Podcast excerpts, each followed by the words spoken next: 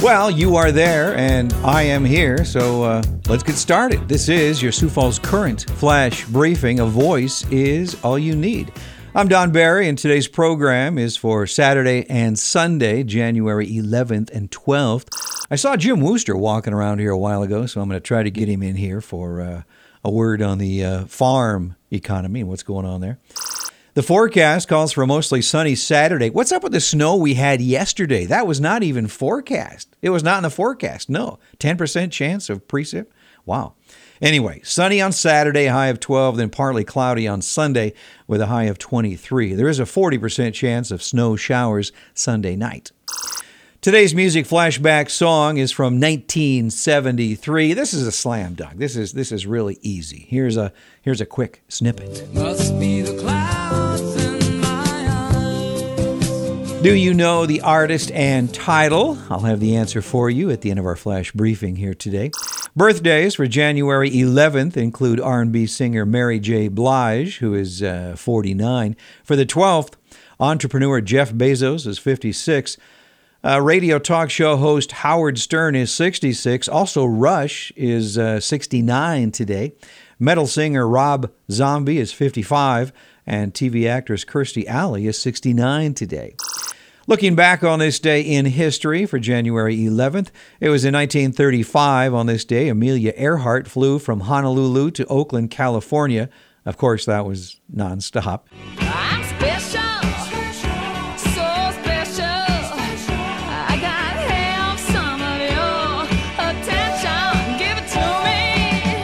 In 1980, on this day, this song was released. It was from the album The Pretenders, their debut album.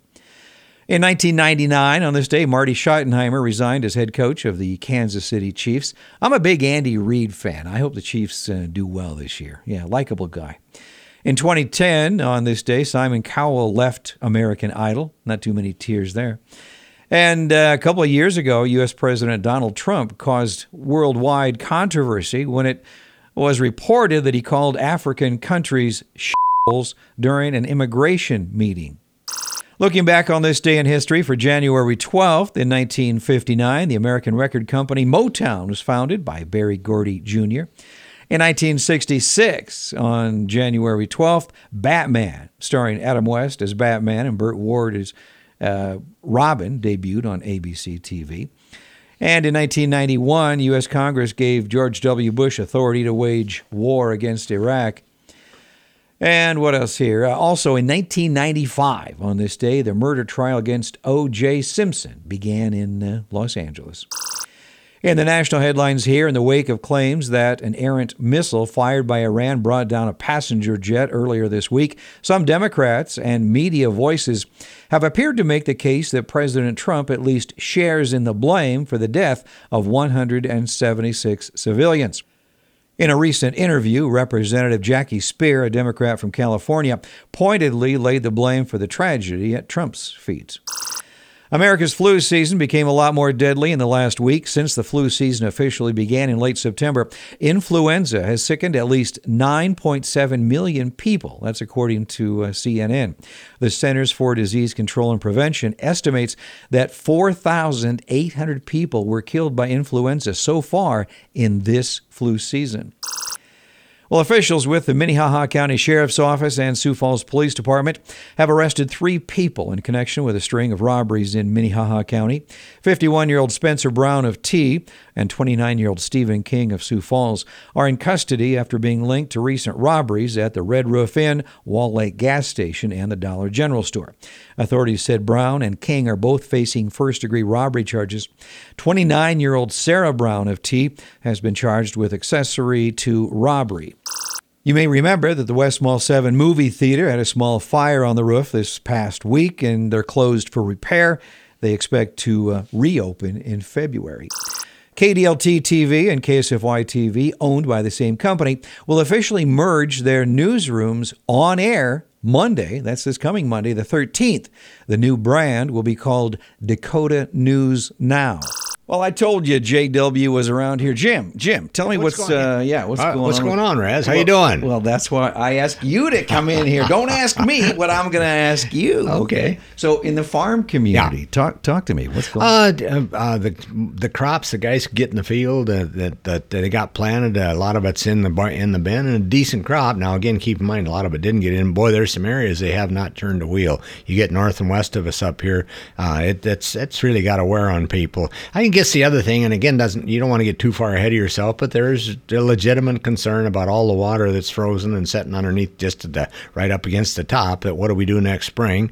And uh, they tell me the dams, and and I guess we've had snow looking at us coming out of Montana. So, but uh, as a farmer told me, he said, Jim, let's worry about that in a couple months and and just uh, do what we can to enjoy what we got going on right now. Well, and obviously the last few years have been such an emotional hit to the It- farm true. community. These Yes. these farm shows like the one coming up, Yeah. That that has to help, doesn't it? Well, it gets you it gets you away from the place. Yeah, that's uh, thanks for bringing that up. Yeah, uh, it's going to be Wednesday, Thursday, and Friday, and uh, yeah, it does. It gets away from the place, and you get to see some new things, and and this. Uh, yeah, it's a it's an opportunity to come to to a different city and eat some different food, and maybe see some different people. But yeah, you're right. It any kind of break that a guy can get, or that the couple can get, the farm couple, it makes a difference. Are you uh, are you going to be there? Oh yeah, I'll be out there. All I'll right. be helping Well, out. maybe. I'll see you. come out. Thanks for stopping in. You bet. Thanks, Raz.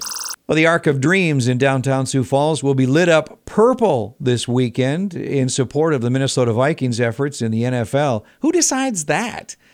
The Arc will go purple and gold Friday and Saturday night, city officials say. You know, why don't you light it up like maybe uh, blue for the Jackrabbits or Augie or Sioux Falls College or red for the Coyotes? What the heck? Anyway, well, we'll see what color it is Sunday night.